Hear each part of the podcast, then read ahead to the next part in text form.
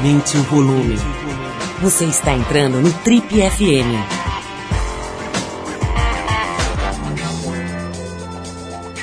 Oi, eu sou o Paulo Lima e a gente está começando agora mais um Trip FM, o programa de rádio da revista Trip. Já são mais de 30 anos no rádio brasileiro.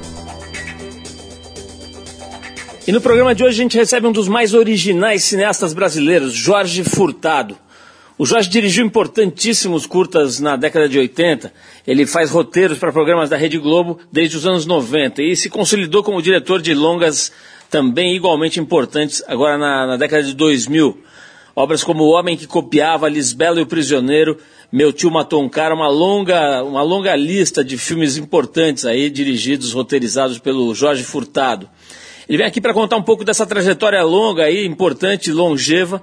Vai falar sobre o jeito dele muito particular e especial de fazer cinema, sobre o momento atual da produção audiovisual aqui no Brasil e também sobre o novo filme que está lançando chamado Real Beleza.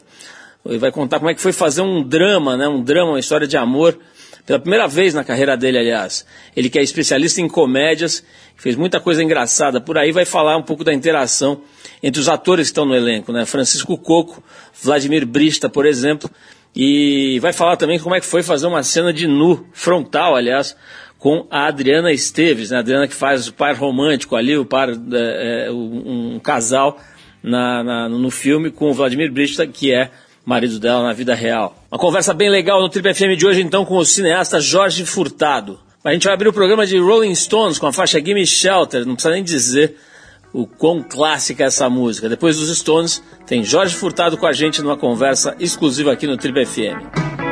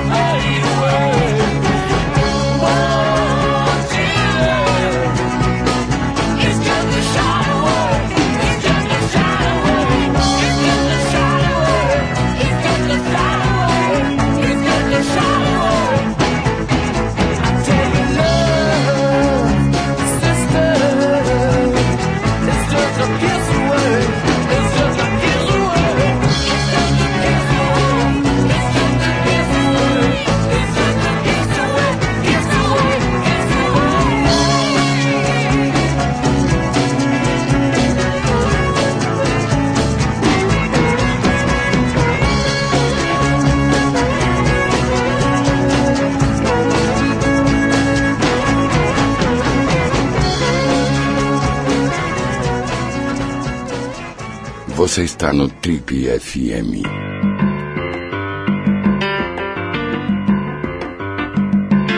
Ele é um dos mais originais cineastas brasileiros, cidadão porto-alegrense e autodidata. A carreira dele começou no início da década de 80, na TV educativa do Rio Grande do Sul. No final dos anos 80, mais precisamente no finzinho de 87, ele funda a Casa de Cinema de Porto Alegre, hoje uma das mais importantes produtoras do país. E também escreve e dirige o que muita gente considera os melhores curtas do Brasil. O dia em que Dorival encarou a Guarda, Barbosa e o premiadíssimo Ilha das Flores. Na década de 90, ele começa a colaborar com roteiros para a Rede Globo, como em Comédia da Vida Privada, Caramuru, a Invenção do Brasil, Ó Pai Ó, Doce de Mãe e outras produções.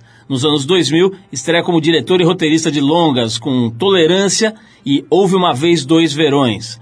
O sucesso com o grande público vem logo depois, com os filmes O Homem que Copiava, Lisbela e o Prisioneiro e Meu Tio Matou um Cara. Quem gosta de cinema e de televisão já deve ter percebido que o papo hoje aqui no Trip é com o Jorge Furtado, está se aventurando por novos mares, lançando no cinema sua mais nova empreitada, o filme Real Beleza. Um filme, eu diria, um filme de amor, que traz no elenco os incríveis Francisco Coco, Adriana Esteves e Vladimir Brista. Jorge, é um prazer te receber aqui no Trip FM. Acho que a gente não se via aí há uns 10, 15 anos. A última vez foi naquela, naquele, acho que a primeira e a última vez foi no Roda Viva. Eu tive o prazer de estar. Tá... Faz um tempo, é um prazer estar aqui. Tive o prazer de estar na bancada lá conversando com você. E acho que a gente também já te entrevistou uma vez por telefone. Mas é outro, outro papo, né? A gente Sim, poder se, aqui, se conhecer, se falar. Antes de mais nada, cara, a gente estava falando aqui, antes de começar o papo aqui no, no, no, nos bastidores, sobre a São Paulo, né? E já deu um problema, o motorista que ia te buscar enfrentou uma uhum, manifestação, uhum. teve um acidente. Aqui é tudo. Grande. É, é, tudo com emoção, digamos assim, sim, né? Sim. Como é que é, cara? Você costuma vir muito para cá? O trabalho te obriga a vir? Você gosta de vir? Eu venho, eu venho seguidamente a São Paulo, sempre a trabalho, venho e volto correndo. Meus filhos moraram aqui um tempo, agora estão morando fora do Brasil, mas os dois moraram aqui. E São Paulo é uma cidade que, que tem de tudo e tem de tudo muito, né? De bom e de ruim, né? Como qualquer coisa enorme, tem, tem muita coisa boa para fazer, tem muito museu bacana, tem livrarias excelentes, restaurantes inacreditáveis. Eu, eu, os gaúchos implicam comigo, eu digo, o melhor churrasco gaúcho do mundo está em São Paulo, né? Porque tem muita carne boa aqui também, gosto de dos restaurantes e também tem grandes engarrafamentos e grandes problemas, né, como qualquer lugar enorme. Mas eu, eu gosto muito de São Paulo, venho, venho com frequência aqui. Agora, tô lembrando, acho que da, do Tom Jobim, né, aquela frase, né, o Brasil é, é bom, mas é uma merda, os Estados Unidos é uma merda, mas é bom. Vamos falar um pouco de Porto Alegre, então, os prós e contras de viver lá, cara, como pois produtor é. de cinema, inclusive. Porto Alegre, eu, eu, eu gosto muito, eu, eu nasci a 300 metros de onde eu moro. Eu nasci na Beneficência Portuguesa, moro na esquina da Ramiro, então em 56 anos eu andei 300 metros, né? Mas eu mas andei pelo mundo todo, sempre vou e, e volto. Porto Alegre é uma cidade que tem, tem de tudo, eh, mas não muito. Assim, tem, quer dizer, o Bob Dylan foi lá duas vezes, eu fui ver só uma, então eu não posso nem me queixar de, de, de falta de, de coisa para fazer, né? O Paulo José, que é, um, que é um gaúcho de Lavras do Sul, ele tem uma frase que eu acho muito engraçada, ele diz, tudo que tem em Paris tem em Lavras. Porque tem, tem praça, tem restaurante, tem café, tem, tem, tem tudo. Quer dizer, tu, tu pode viver tranquilamente em, em, Lavras, como pode viver em Porto Alegre. Eu almoço em casa todo dia, vou a pé para o trabalho, almoço com a minha filha, levo ela no colégio. Então, esse mundo de em 10 minutos tu está em qualquer lugar e os engarrafamentos são pequenos, né? Tem, mas são poucos é, eu acho, acho bom. Mas, claro, a cidade é grande também, tem, tem seus problemas, né? Jorge, é, o que, que você procurava, cara, quando você foi para o mundo do audiovisual, né? O que, que te levou para esse canto, para esse, esse campo? Olha, eu, eu fazia, eu era estudante de medicina, fiz medicina, ia ser médico, estava no quarto ano já. E, e eu gostava de escrever, sempre gostei de escrever e sempre gostei de desenhar, gostava das duas coisas, assim, e me pareciam mundos meio inconciliáveis, o mundo da imagem e o mundo da palavra, assim. Aí, de repente, um grupo de pessoas começou a fazer cinema em Porto Alegre. Gibas Brasil, Nelson Nadotti, Super 8, isso em 81. Aí eu vi que o cinema né, era uma possibilidade de juntar a palavra a imagem uh, que é o que eu estava procurando, assim. Eu achava que só a palavra estava faltando alguma coisa, e só a imagem também faltava alguma coisa. E a junção da imagem da palavra que o cinema tem, e que os quadrinhos têm também, por isso que eu gosto tanto de quadrinho, eu acho. Eu, acho que se eu soubesse desenhar muito bem, eu faria quadrinho. Mas como eu nunca consegui desenhar muito bem, eu fui fazer cinema. E, e o cinema é essa junção poderosíssima, né, da de todas as formas de arte, né? Porque o cinema ele, ele tem o poder da palavra, o poder da imagem, da música, do teatro, da dança, Fotografia, né? fotografia, tá tudo ali. O cinema ele ele, ele, ele, ele bebe em todas as artes, né? O, talvez a melhor definição de cinema seja do, do Abel Gance, que diz que o cinema é a música da luz ele tem o poder da música, né, mas tem a força da luz também. Né? Então, essa, essa junção da palavra, da, da luz, da dança, da música, da poesia, do ritmo né, que o cinema tem, isso que me atraiu. assim eu, eu, eu Engraçado que quando eu era pequeno, eu, o cinema para mim era o Hits, que era um cinema perto da minha casa, que a gente ia lá ver o filme que estava passando, sei lá o quê. Né? Aí, quando eu entrei na faculdade, jovem, com 17 anos eu comecei a frequentar um cinema perto da faculdade, que era o Bristol, que fazia ciclos de filmes. Então tinha ciclo Alain René, ciclo Godard, ciclo Kurosawa. Eu nunca tinha visto nenhum daqueles filmes e de repente eu vi assim, cinco Kurosawa numa semana só, cinco filmes do Héctor Escola. Aquilo foi uma, um banho de cinema, assim, que, já tem muitas possibilidades da linguagem, né? Não é só aquele cinema americano, Hollywood, que a gente está acostumado a ver, né? Tem muitos, muitos jeitos de fazer cinema, né? E aí eu me interessei e fui para o jornalismo. É disso que eu queria falar, sobre, sobre a, a tua linguagem, né? Acho que seus filmes têm uma, claramente uma linguagem original, ali um jeito de contar histórias e mais até do que isso, jeito de olhar para as coisas, né? Muito característico. Vamos falar disso, mas eu vou interromper nosso papo aqui para a gente tocar a primeira música do programa de hoje. Nós separamos aqui uma música do Ney Mato Grosso, que chama-se Pronomes, desse ótimo disco Atento aos Sinais, agora de 2013. Na volta a gente vai falar sobre essa linguagem, esse olhar do Jorge Furtado que imprime tão bem nas telas aí. Vamos, vamos pro, pro Ney Mato Grosso, a gente já volta com Jorge Furtado hoje aqui no Trip FM.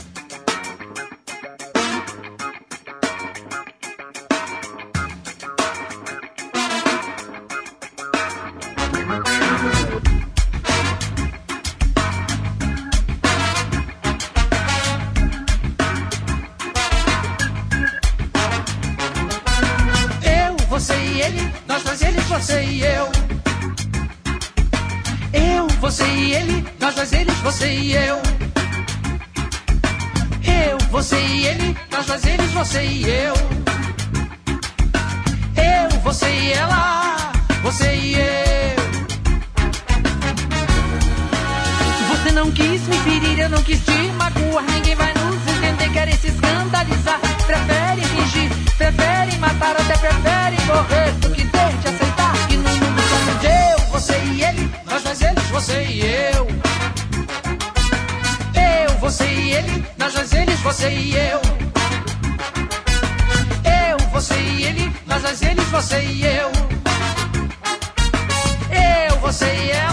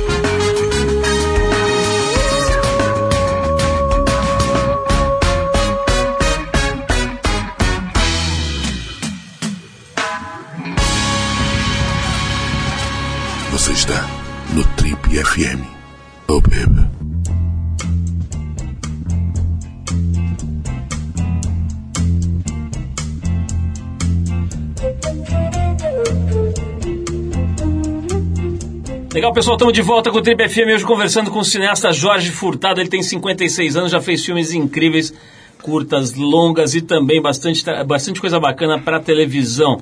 Então, a gente estava falando antes do, de, de, rolar o Ney Mato Grosso aqui, a gente estava falando sobre esse teu olhar, aí o teu jeito de contar as histórias, de mais, mais do que tudo até de ver o mundo, né? Eu conheci o teu cinema do, do jeito talvez mais legal, assim, totalmente desprevenido. Eu estava zapeando um dia ali na, na, nos canais a cabo e comecei a ver uma história que me atraiu, não sabia o que, que era aquilo. E era aquele Os Dois Verões, como é que houve, chama? Houve uma vez Dois Verões. Houve uma vez Dois Verões. Eu tava lá, não sabia que, que bicho era aquele. E a história foi me pegando, eu comecei a ver a atuação daqueles meninos, né? São jovens, bem jovens, né? Uhum. Molecada.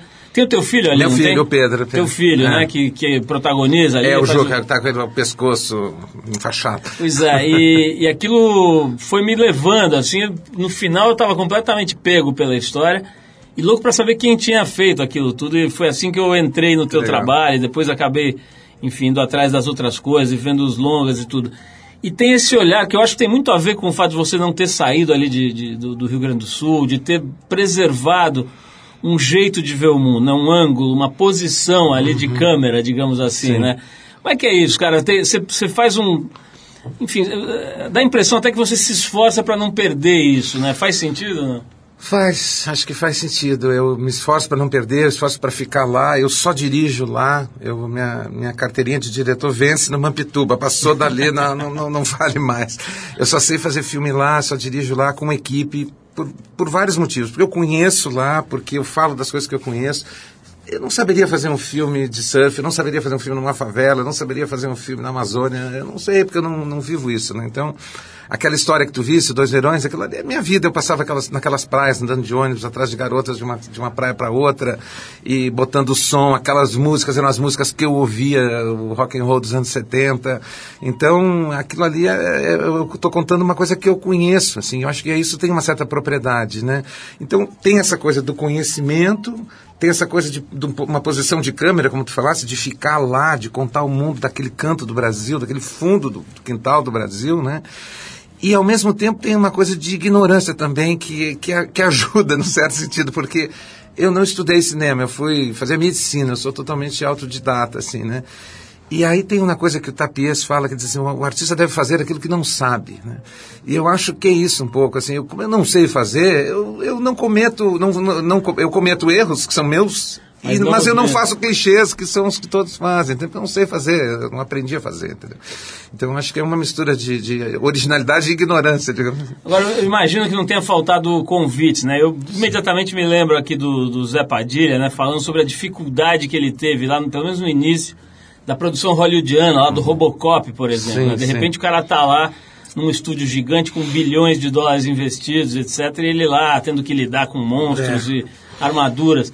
Como é que é? Você você já negou convites desse tipo? Já, já neguei. É engraçado. Tem, tem, um, tem um amigo que foi fazer, fazer desenho animado e foi para os Estados Unidos, o convite do Spielberg, fazer o Fível, aquele coisinho. E aí ele fazia desenhos lá, curta e tal. Quando foi para os Estados Unidos, ele foi desenhar assim, o rabinho de um personagem num galpão com 400 pessoas. Pô, é muito menos divertido fazer o teu curta na tua, na tua cidade, né? Eu recebi um convite que parece uma coisa meio folclórica, mas eu estava trabalhando, tocou um telefone e era um empresário, um produtor americano, que depois eu descobri era um produtor médio, assim, tinha feito alguns filmes, com sotaque fortíssimo, e dizendo assim, ah, eu sou um cara muito ocupado, eu sei que tu também é, então eu quero te fazer uma pergunta objetiva. Tu quer fazer um filme nos Estados Unidos? Eu disse, não. Ele, não, mas não, mas que porra é essa o filme dos Estados Unidos? Qual é o filme? É, é uma ideia, assim, de que, se fosse, os caras, vocês querem fazer um filme sobre a Billie Holiday? Bom, aí pode ser, mas fazer um filme nos Estados Unidos, pra quê? Eu tô longe da minha casa, longe dos meus livros, longe do Grêmio. Quer dizer, porra, o que eu vou fazer nos Estados Unidos, né? Vou lá, volto. E aí ele ficou muito surpreso com isso e desligou. Então, então, não é que eu não queira, mas se alguém tiver um projeto interessante, pode ser, mas querer fazer um filme nos Estados Unidos, eu não quero. Ô Jorge, como é que é a, a questão material aí, né? Vocês estão desde 87, a gente é meio contemporâneo, a Trip começou em 86, então eu posso dizer de carteirinha, de, enfim, é, com toda a propriedade. A empresa de vocês pegou o pior período da história da economia do Brasil É, verdade. até agora. Pode ser que a gente supere, né? Isso. É. Mas é, os economistas mais experientes dizem que a metade da década de 80 até a metade da década de 90 foi o pior período Foi da o terror. economia em todos os tempos, que pode ser superado agora, vamos ver. Não, acho que não. Mas, vamos, mas me diz aí, como é que é, cara, do ponto de vista material, principalmente a primeira fase da tua, da tua É, vida profissional empresarial, O começo foi terrível, porque assim, eu, eu primeiro, eu comecei fazer medicina, larguei para fazer curtas e trabalhava na TV educativa, né? Aí fiz um curta, que era o, o Dorival encarou a guarda. Esse filme ganhou um monte de prêmio em Gramado, mas eu ganhei por causa dele uma demissão por justa causa, porque eu fui pro festival sem autorização, meu chefe não autorizou, e eu disse que ia de qualquer jeito, quando voltei fui demitido. E, e fiquei desempregado com um filho recém-nascido, Pedro tinha um, tinha um ano. É, aí fui fazer publicidade. Naquele período, a publicidade de 86, ali fiz durante quatro anos, ganhei muita grana naquele, mais do que eu tinha ganho até então, pelo menos. Mas a, mas a, a Casa de Cinema ela foi criada em 87, e logo depois o Collor acabou com o cinema brasileiro, não tinha jeito de fazer nada, né? não, era impossível fazer cinema. Foi nesse momento que a gente propôs, fizemos um concurso interno na Casa de Cinema para fazer um filme. Nós vamos ter pelo menos um filme, né? E resolvemos fazer O Ilha das Flores, que era um projeto meu, que era muito barato, que era um filme sem som direto. E o Ilha foi uma porta, assim, porque ele ganhou muitos, muitos prêmios, fora do Brasil, Berlim, Nova York. E aí a gente começou a ser convidado para fazer projetos para fora. Foi o que sustentou a casa naquele primeiro período ali. Foram os filmes que a gente fez, produções para TV alemã, para TV inglesa. A gente começou a fazer umas produções para fora. E eu fui para Globo, onde estou até hoje, né? Então é o que me sustenta. Depois a coisa começou a melhorar e a gente conseguiu manter uma produção mais ou menos constante, assim, parcerias com várias TVs de fora, com a Globo também, com a RBS de lá, e a gente tem mantido. Mas vocês, vocês também produzem publicidade? Não, não, não fazemos publicidade, não. A Casa de Cinema, quando surgiu, não é por uma questão nem, de, nem política, nem ideológica, nem nada, é uma questão de, de. Porque a publicidade é muito poderosa, ela domina a produtora. Se tu começa a fazer publicidade, sempre tem um comercial entrando que é prioridade. Aí os filmes, os projetos ficam eh, relegados bem ao segundo plano, assim. Então a gente decidiu não fazer, né? Jorge, vamos falar um pouquinho sobre o Real Beleza, né? O filme que está lançando agora, nesse momento. Bem bonito. Mas vamos falar sobre ele, mas antes a gente vai tocar aqui mais uma música. Um cara que influenciou nomes como Elvis Presley e Jerry Lee Lewis, só para começar a lista. Estamos falando do Roy Hamilton. É, a faixa Don't Let Go, de 57. Então vamos com a, com a base do rock and roll. A gente já volta com o Trip FM, hoje conversando com Jorge Furtado.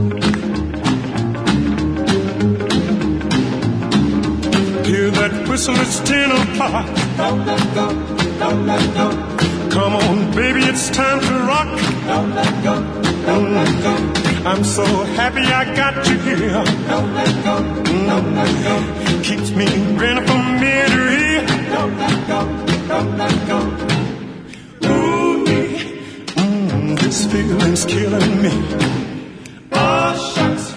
Well, I wouldn't stop for a million bucks. Just hold me tight and don't let go. Thunder, lightning, wind, and rain. Don't let go. Don't let go. Love is bombing inside my brain. Don't let go. Don't let go. I'm so eager, I'm nearly dying. Don't let go. Don't let go. You've been keeping your lips in mine. Don't let go. Yeah. Don't let go. Ooh, mm, this feeling's killing me. Well, I won't stop for a million bucks. I love you so. Oh, just hold me tight and don't let go. Hound dog barking upside the hill. Don't let go. Don't let go. Love is dragging him through the mill. Don't let go. Yeah. If it was for having you. Don't let go. Don't let go. I'd be barking and hollering too. Don't let go. Don't let go. Ooh, feeling's killing me. Well, I won't stop for a million bucks. I love you so. Just hold me tight and don't let go.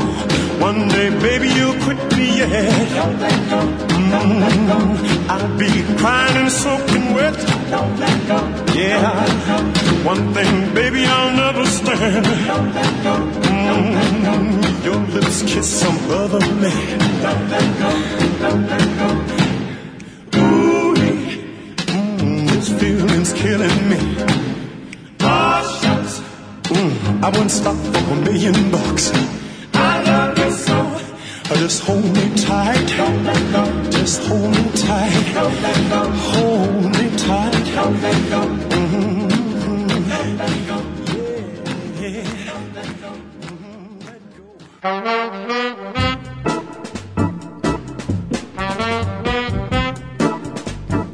Estamos de volta com o Trip FM hoje recebendo a notável visita desse grande cineasta, o Jorge Furtado, o homem que fez filmes incríveis, como por exemplo, esse que eu adoro, já citei aqui, né, que é o Dois Verões, né? Como é que é o, o título? Houve uma vez dois verões. Houve uma vez Dois Verões, que é maravilhoso, dá pra ver, né? Hoje tá nessa, nesses serviços de vídeo on Ah, demand, bota no YouTube que tá tudo Tá lá. tudo né? lá. O- o- vamos falar sobre o Real Beleza? É, Jorge, eu tive a chance de assistir uma boa parte, acho que assisti metade né, do Sim, filme. sim. E, e já fui pego de novo, assim, realmente é uma história muito legal e tem um tempo diferente, né? Acho que isso, isso é uma coisa evidente também no teu trabalho, ele tem um tempo próprio, né? Ele, as coisas acontecem com um certo vagar, Uhum. existem uns silêncios ali, a, a, a- lida com a música é uma coisa muito sutil também, não tem música todo o tempo preenchendo os vazios, os Uhum. vazios estão lá, né? Fala um pouquinho sobre a história do, do, do filme Real É, Beleza. o Real Beleza é a história de um, de um fotógrafo eh, que está em crise e tem que recomeçar a carreira dele e recomeça como um scouter, um cara que procura jovens potenciais modelos no interior do Rio Grande do Sul. Tem muitos, muitos caras que vão para lá para achar essas meninas, as futuras Gisele Bündchen. Enfim, esse cara, ele está numa crise e ele está procurando uma beleza, uma menina linda, tem os testes que eu fiz para fazer o filme estão lá, né? A parte documental do tem uma parte documental no filme e ele na busca dessa menina acaba conhecendo uma menina que ele se interessa e se apaixona pela mãe dela. Começa a ter uma história com, com a mãe dela que é casada, o pai chega, enfim, é um é um, um quarteto, um triângulo amoroso com mais essa menina no meio e é uma história de amor, um romance que para mim não é uma novidade. Todos os meus filmes são românticos de alguma maneira, mas esse é um drama romântico, não é uma comédia. É, foi, isso foi a principal novidade. Ele não, não tem piadas, ele não tem eh, comédia e, e isso que tu falaste que eu acho muito importante, assim, é, é o tempo, a o silêncio, né? Porque na comédia é, o tempo do filme é muito determinado pela fala, pela quantidade de diálogos, pela ação. E no drama não. Tu tem que dar tempo para as pessoas imaginarem o que, que os personagens estão sentindo, o que, que eles estão pensando. Porque muitas vezes o essencial não é dito, né? A pessoa não fala as coisas que ela está sentindo, ela está sentindo e fica quieta, né? Então, esse para mim foi um reaprendizado, assim, filmar cenas silenciosas, onde as pessoas caminham, se olham, comem em silêncio eu precisei me controlar, assim, para não dar aquele corta que na comédia tu dá tão rapidamente, né? Mas foi uma experiência nova e, e- e muito, muito interessante, assim. Eu acho que o- as primeiras reações ao filme foram muito boas. Agora, eh, tem uma coisa que me chama a atenção, aliás, me chama a atenção no teu trabalho, Jorge, que eu acho muito interessante, né? Quase um jogo ali, essa coisa de colocar atores consagrados e muito conhecidos com gente nova, Uhum. né? Alguns filmes seus, me corrija se eu estiver errado, mas os Dois Verões, por exemplo, só tem molecada nova, Só, né? todos os garo- garotos. né? E, mas em alguns outros filmes você mistura ali uma Luana Piovani com uma figura que está começando, o Lázaro Ramos. Lázaro, né? Lázaro eu conheci num teste, é, ele não tinha feito nada ainda ali. Então, fala um pouquinho, é, é, assim, eu fiquei toda hora olhando, assistindo o filme, ao mesmo tempo que admirava o trabalho do Vladimir, que é evidentemente um grande ator, eu ficava esperando baixar o, Armani ali, né? Sim, Porque sim, sim. é- fica muito forte. Sim, sim. né? O cara tá fazendo esse personagem cômico há, o quê? Sei lá, uns 10 anos ou 8 Exato, anos. exato. Um ator genial, aliás, uma figura ótima, ele esteve aqui com a gente algum tempo atrás, uma conversa ótima, uma figura de verdade, né? Sim, sim, E, e, tá, e tá atuando muito bem, assim, cê, cê, ele incorporou ali, você convence, né? Tem Uhum. um fotógrafo decadente ali. Mas como é que é, cara? Como é que você faz como diretor para lidar com isso? Uma certa expectativa, uma- uma- um certo estereótipo que a gente cria na sim, cabeça. Sim, por exemplo, quando, quando eu fui fazer com o Pedro Cardoso, ele, ele era o Agostinho, muito marcado. O personagem, assim, a Luana Piovani, são atores que, que eles carregam uma bagagem. Acho que tem as duas coisas. As duas coisas são importantes e tu tem que saber lidar. Assim, o cara novo, totalmente novo, como no Dois Verões, ele traz um frescor que tu acredita imediatamente. Mas esse cara é esse personagem, eu nunca vi ele em lugar nenhum, ele é isso, né? Acontece com a gente quando a gente vê filmes iranianos, por exemplo. Tu acredita todo mundo, tu não conhece ninguém, os caras são eles mesmos.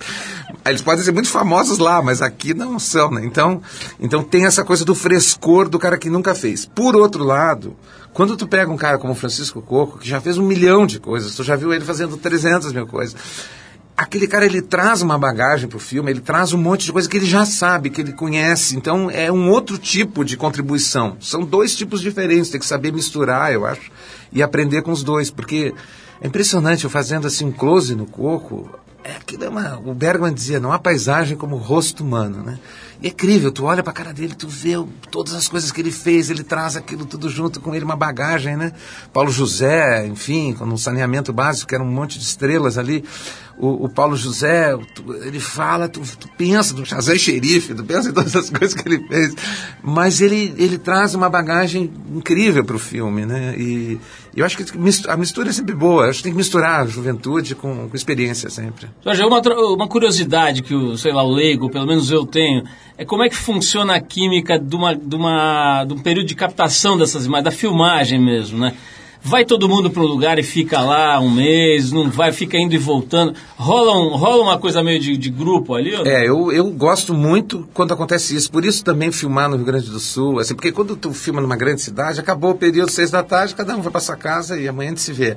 Quando nós estávamos em Três Coroas, paramos em, em, em Garibaldi, uma cidadezinha mínima, assim, então aqui to, todo mundo tá junto. Então a gente passa o dia inteiro junto. A gente toma café junto, vai pra filmagem junto, terminou o filme, a gente vai jantar e vai pra festa, vai fazer qualquer coisa, mas fica super concentrado. Isso é muito bom porque tu, tu troca experiências. As pessoas acham que diretor dirige o ator e dirige cena no set. Não sei porquê tem aquela ideia de que o cara tá ali no set nessa cena, o teu personagem. Pô, o cara não falou isso até agora, só deixou para falar na hora da cena. Ali tu tem que resolver problemas de última hora. Tudo é falado antes. Então eu acho que a direção se faz assim, no jantar, no almoço, na conversa. Eu acho muito bom quando concentra num lugar só e, e, e costumo fazer isso. Meus últimos filmes eu todos filmei em cidades pequenas, assim. Jorge, é, eu vou querer saber duas coisas. A gente vai, vai tocar mais uma música agora, mas eu querer saber duas coisas né, quando a gente voltar aqui. É o seguinte: primeiro, é, é como é que você. Eu vi ali, dá pra ver como é que você faz o teste para achar novos atores, né? Vocês. Uhum o fotógrafo ali, o personagem do Vladimir, está selecionando uhum. meninas. Então você vê lá as meninas falando de onde elas são. Tem uma que começa a cantar. Aliás, uhum. a música linda, né, do, do Ali Salomão. Vapor né? Barato, Jardim Macalé e Ali Salomão. Que você me disse agora há pouco, enfim, como foi o processo de conseguir essa liberação, enfim, mas eu queria saber como é que você encontra a história, né? Queria falar disso um pouquinho e também falar de uma outra coisa bastante prosaica, mas que acho que vai gerar uma enorme curiosidade, especialmente da imprensa e tal que é o fato de você ter cenas da Adriana Esteves nua ali, né? Uhum. E filmar isso, os dois são casados na vida real e tal, mas, enfim, deve ser uma coisa bastante interessante e delicada ali. Uhum. Vamos falar disso? Uhum. Mas a gente vai tocar aqui. É... O que, que nós temos aqui? A gente vai de Buffalo Springfield e o clássico For What It's Worth, de 67 quando o pequeno Jorge estava vagando de uma praia para outra ali, de Bombinha, não, Bombinha da Santa Catarina. Bombinha da Santa Catarina, de Cidreira para Tramandaí. é isso aí. E, e, a gente já volta então para conversar com o, com o Jorge Furtado depois de ouvir o Buffalo Springfield. Vamos lá.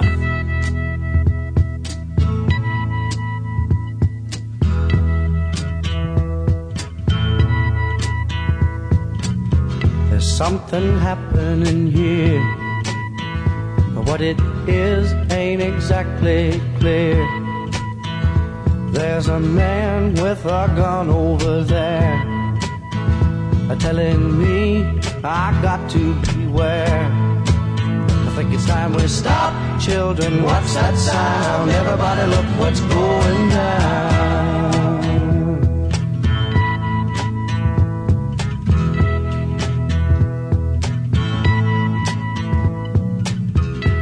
Battle lines being drawn. Nobody's right if everybody's wrong. Young people speaking their minds. are getting so much resistance from behind. Time we stop. Hey, what's that sound? Everybody look what's going down.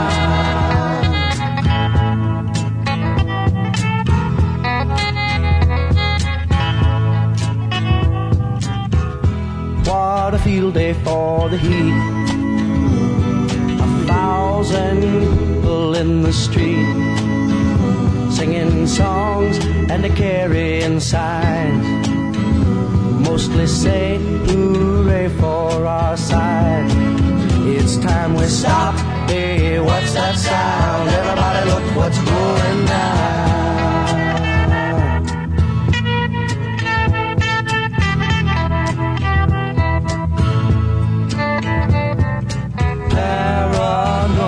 Strikes deep into your life, it will creep. It starts when you're always afraid. Step out of line, the man come and take you away. We better stop. Hey, what's that sound? Everybody look what's going down. Stop.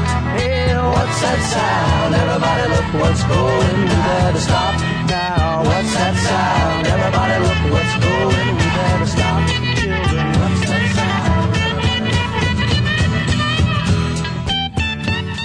Você está no Trip FM. Oh, baby.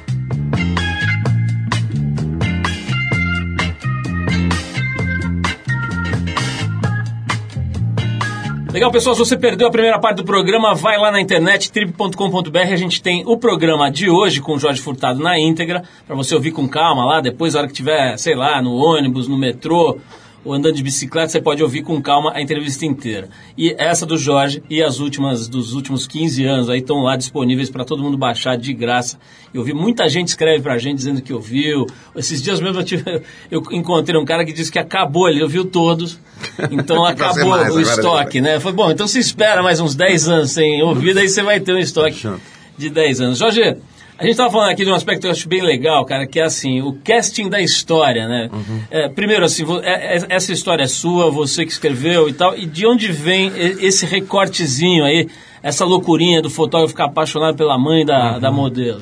Essa história, tudo vem de observação, experiência, alguma coisa de vivência pessoal. A primeira cena do filme é um fotógrafo que está vendo uma coisa linda e achando horrível. Isso, isso aconteceu comigo na época que eu fazia publicidade, um amigo meu, fotógrafo, eu estava fazendo um comercial de água mineral com três modelos lindas de biquíni num, num, num colchão d'água transparente com água por baixo e, e o negócio, eu estava assim olhando aquilo embevecido e ele entrou no set olhou e disse assim, isso está horrível. Eu disse, "Mas como? Como é que pode achar isso? Como é que alguém pode achar isso horrível, né? Aquela coisa de fotógrafo, né? O cara queria mudar uma luzinha só e depois, bom, agora tá lindo. Enfim, então acho que às vezes a gente fica empanturrado de beleza, sabe? Tu vê, imagina que vocês aqui na trip, fotografando todas essas meninas, chega uma hora que você começa a achar todo mundo feio. Então tem um momento que diz assim, Katsu, eh, eu não vejo mais a beleza. Então o fotógrafo, ele está numa crise. E, e- e aí ele sai em busca de uma, de uma nova beleza. Mas outra coisa que me atraiu, além dessa cena aqui, foi, um, foi um- uma notícia que eu li num jornal inglês, que a, a- o título era as, as belezas do Brasil não vêm do Rio. E tinha um mapinha do Rio Grande do Sul, assim, dizendo que os fotógrafos todos iam para lá, porque das 20 modelos mais famosas brasileiras de todos os tempos, 12 eram gaúchas.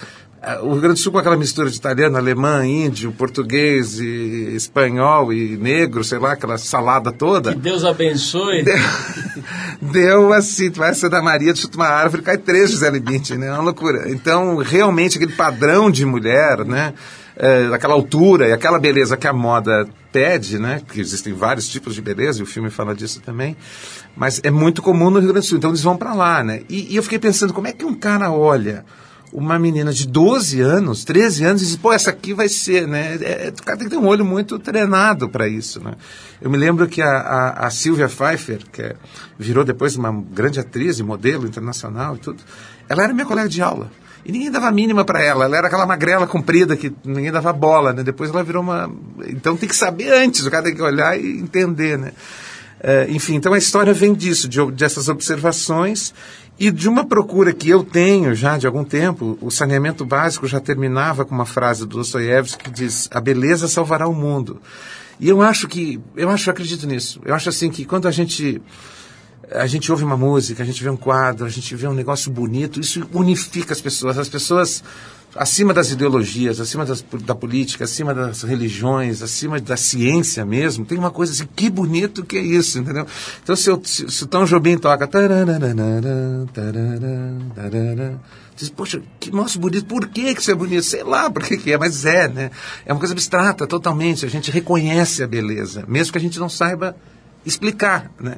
Então essa ideia de como é que é a beleza, como é que, que beleza, o que, que é a beleza sempre sempre me interessou. Jorge, vamos falar sobre aquela cena que eu mencionei agora há pouco, que é uma cena lindíssima, aliás, em que rola ali um banho do, do, do casal, né, do Vladimir Brich e da Adriana Esteves, dos personagens que eles fazem, num rio ali, num lago e tal, uma cena em que a, a Adriana aparece nua, né, parcialmente, não é aquela coisa escancarada, mas é, tem uma, um nível de nudez ali... Sim frontal. E, é, como, é que, como é que foi aquilo ali, cara? Foi, é fácil fazer aquilo? É difícil? Olha, para mim não é fácil para mim eu sou mais sou tímido e, e, e, não não não costumo fazer muitas eu nos meus filmes que são normalmente censura livre uh, quando tem sexo é beijo música e vai para lareira né? Enfim aquela a câmera desvia para algum lugar ou corta ou muda uh, mesmo nos dois verões que tem, todos eles têm cenas de sexo mas é aquele muito muito sutil né? é, então, para mim, realmente é um negócio que eu tenho que, eu tenho que me, me forçar um pouco. Muito mais do que para eles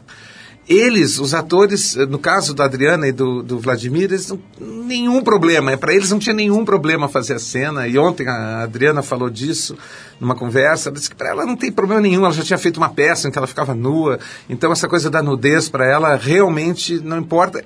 E foi engraçado, porque eles queriam fazer mais. Né? Eles não, vamos fazer mais. Vai entrar de novo, vou fazer de novo. Eu disse, não, tá bom, tá bom, tá bom. Então vou fazer não sei o quê. Eu disse, não, chega, chega, chega. Estavam se empolgando, né?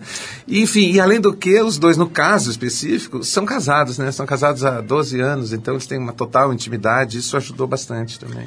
Jorge, é, eu estou enganado ou você chegou a cursar jornalismo também? Uhum. Fiz jornalismo. Você fiz... se formou em jornalismo? Não, não me formei em nada, eu acabei largando, mas eu fiz três anos de jornalismo. Cara, o que, que você está vendo aí da indústria do, do jornalismo? Né? Fala-se muito numa, no desmonte do jornalismo convencional e a gente está vendo isso acontecer em várias frentes. Por outro lado, tem toda essa essa, essa explosão da, da comunicação via digital, né? Gente fazendo jornalismo que uhum. talvez nunca tenha sonhado em, em fazer.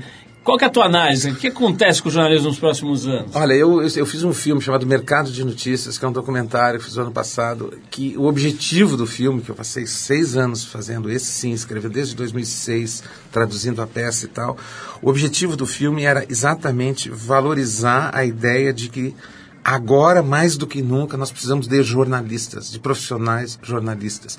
Porque no momento que começou essa coisa de Twitter, Facebook, sei lá o que, todo mundo dá notícia, todo mundo escreve coisas, disse, bom, nesse momento é que nós precisamos do profissional de jornalismo.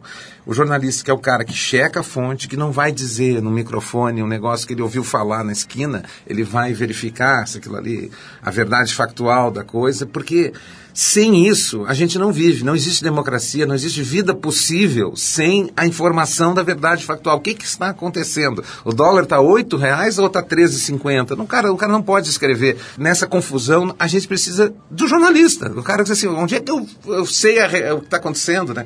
Então, tu tem que, atualmente, infelizmente, Tu tem que ir em várias fontes. Eu acho que sempre foi um pouco assim, né? O Pasquim dizia, se você não está em dúvida, foi mal informado, né? Tu tem que, tu tem que ir, ah, o cara está dizendo isso, deixa eu ver o outro lado. Quero ouvir uma outra pessoa para poder tirar tuas próprias conclusões, né? Mas essa ideia de que o jornalismo vai acabar, eu acho que é totalmente falsa. Assim, a gente precisa do, do, do profissional jornalista. Né? Para a gente encerrar aqui, é, a gente comentou sobre o período em que a gente começou as nossas empresas ali, meio dos anos 80, a catástrofe. Né? Como é que você está vendo esse momento do Brasil? A gente está num momento bastante delicado, né? Uhum. A corrupção vindo à tona em todas as frentes. Sabe o caderno de esporte do jornal? Sim, tem tá lá. Enfim, não precisa nem ir para a parte de, de, de política e tal. Como é que você está vendo? Qual é a tua leitura do Brasil em 2015? Olha, eu acho o seguinte, eu tenho 56 anos e, e, e eu acho que o Brasil não parou de melhorar. Eu passei metade da minha vida numa ditadura, eh, tendo que ver filme na Argentina, pegava ônibus para ver Laranja Mecânica em Buenos Aires, vendo professores ser presos, eh, música censurada, disco riscado. Eu tenho disco da Blitz com um riscado a, prego porque não podia ouvir música. Então a ditadura é a pior coisa do mundo, né? Quem, quem sente saudade da ditadura é porque não estava lá, né? Não viveu, não é possível, né? Então, depois da ditadura, com a democracia, teve problemas, claro, teve Collor, teve morte de Tancredo, mas eu acho que o Brasil foi melhorando, está melhorando. E, e, e tem muita corrupção, sem dúvida que tem, e é um horror. Eu acho que eu acho que ladrão de, de dinheiro público, pra, prisão é pouco para o cara que rouba hospital. Como é que alguém rouba hospital? Tinha os caras, uma quadrilha roubando o hospital do câncer infantil no Rio de Janeiro. Que tipo de gente é essa que rouba a merenda escolar? São uns bandidos execráveis, assim. É pior que o assaltante. Porque o assaltante, o assassino, ele pelo menos olha na cara de quem ele está assaltando. Esses caras são os covardes que matam gente aleatoriamente, né, como quem metralha a multidão, enfim. Então essa gente, ladrão de dinheiro público, tem que ser punido, tem que ser preso, tem que tirar a casa deles, a grana deles, sem dúvida. Mas isso me parece que está acontecendo mais agora do que antes, porque essa corrupção já existia. O Paulo Francis, em 95, já denunciava a roubalheira da Petrobras. O Semner escreveu um artigo dizendo que em 80 era pior. E essa quadrilha que está roubando da Petrobras agora, ela começou a roubar a Petrobras, segundo os delatores, segundo o próprio Ministério Público, em 95 2007. Então os caras estão lá há muito tempo. Que eles estejam sendo investigados agora, acho, acho muito bom. O Renan Calheiros, que hoje é investigado pela Lava Jato, em 98 era ministro da Justiça. Ele era o chefe da Polícia Federal. Hoje ele é investigado pela Polícia Federal. Isso eu acho uma progressão, acho, acho uma melhora. Agora, que tem muita omissão, que tem roubalheira, sem dúvida, é terrível. Eu acho que, espero que a gente não repita isso, né? E essa lei, que é uma lei de 2013, que bota na cadeia o corruptor, ela é fundamental também, porque antes o cara corrompia todo mundo e não acontecia nada com ele. Agora não, agora os caras estão na cadeia, um monte de empresário rico lá, que estava ganhando grana, corrompendo funcionários públicos corruptos, e eles estão todos presos, muito bom. Jorge, é genial, eu quero recomendar para todo mundo. Aí eu, eu assisti metade e já gostei muito, então eu vou lá assistir, recomendo que as outras pessoas façam o mesmo. É, nos próximos dias já entra em cartaz. 6 né? de agosto. Conseguiu alguma sala? Conseguimos, finalmente conseguimos, graças a ela, a distribuidora. Daqui a pouco vai ter que começar a passar na cozinha. É, passar na filme. cozinha o filme. Sala não tem mais, mas tem um banheiro. O... Estreia aqui em São Paulo, estreia no Brasil inteiro, é, dia 6 de agosto. O filme chama-se Real Beleza. Tem o Vladimir Brista, tem a Adriana Esteves, tem o Francisco Coco e a menina maravilhosa que você descobriu, Vitória né? Estrada, Vitória Estrada. Vitória Estrada, que é lindíssima e atua muito bem também. Pô, é incrível, né? Assim, você vê nascer ali É. uma, uma, um, um talento, né? Então, parabéns aí, Jorge, pela sua trajetória toda. A gente, como já deu para perceber aqui, gosta muito do teu trabalho. E foi muito legal te conhecer melhor agora, é, numa oportunidade em que não tem outras 52 pessoas te entrevistando, né? volta. E sucesso aí pro Real Beleza, certamente vai ter. É um filme de altíssima qualidade, super bem feito e, mais do que tudo, original, né? Que é uma coisa que. Uma mercadoria que anda meio em falta aí ultimamente. Então, Jorge, para encerrar esse papo com você, a gente vai te oferecer aqui mais uma música. É uma faixa do disco The, Suburb, The Suburbs, de 2010, do Arcade Fire. Chama-se Wasted Hours. Jorge, mais uma vez, obrigado pela tua presença. Vamos ouvir o Arcade Fire. Obrigadão. Valeu, obrigado.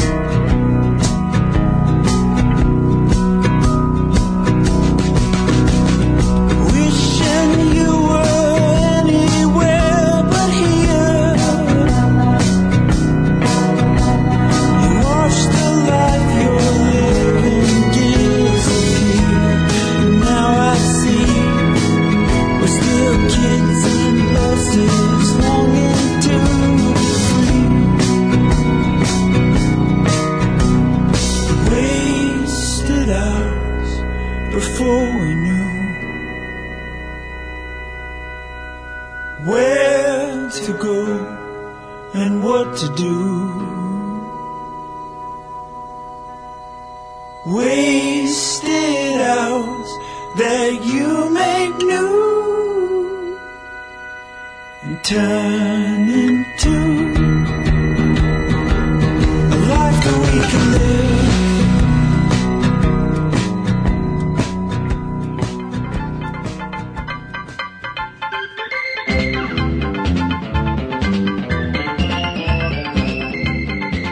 Pessoal. Trip FM é uma produção da equipe que faz a revista Trip está há 30 anos no ar. A apresentação de Paulo Lima, produção e edição de Alexandre Potashev. Para quem perdeu o programa de hoje, quer escutar de novo ou quer conhecer melhor o nosso trabalho, é só ir no trip.com.br. Lá você vai encontrar um arquivo com centenas de entrevistas feitas por nós aqui nos últimos 14 anos. E vai poder baixar essas entrevistas para escutar a hora que quiser e onde quiser. Ou você pode assistir a vários dos conteúdos produzidos pela Trip lá no YouTube. É só acessar youtube.com/trip. Na semana que vem a gente volta nesse mesmo horário com mais um Trip FM. Um abração e até a próxima.